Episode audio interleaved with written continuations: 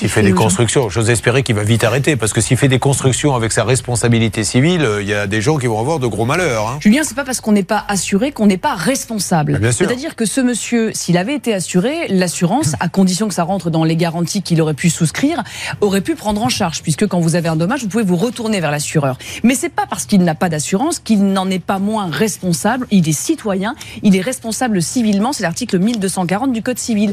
Mais le problème, on en revient toujours au même, c'est que quel que soit le pan que vous actionnez, assurance ou euh, responsabilité, il n'a pas un rond, cet homme-là. Il n'a pas d'argent. Donc qu'on aille le chercher, alors sur l'assurance c'est un peu différent, mais en l'occurrence, parce que vous avez, vous êtes allé en justice, ils ont une ordonnance du tribunal judiciaire de Douai, il y a 162 000 euros de provisions qui vous ont été alloués, et c'est une décision que l'on peut encadrer, car ce monsieur, il est bien navré, mais c'est inadmissible, mais il n'a pas le début de la queue d'un homme.